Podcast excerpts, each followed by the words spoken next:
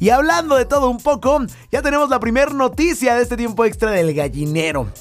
El mejor método para bajar de peso podría no ser ni el ejercicio, ni la operación de bypass gástrico, sino el trasplante de heces fecales. ¿Qué pasó aquí, señores? ¿Por qué?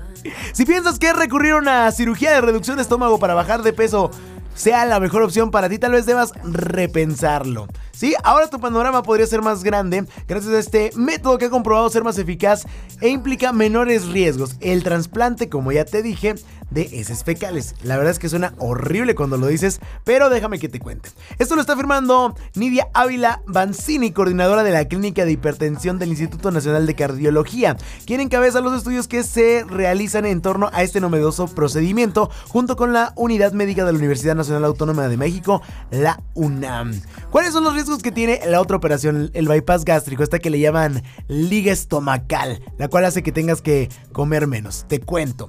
Los problemas del bypass gástrico implican un gran impacto en la microbiología del estómago. Primeramente porque se retira gran parte del sitio de absorción del intestino, lo cual está súper, súper cañón para el cuerpo. Sí se recupera, pero es bastante agresivo. Esto deriva en problemas de absorción de deficiencias de vitaminas y mucha alteración de la microbiología del organismo.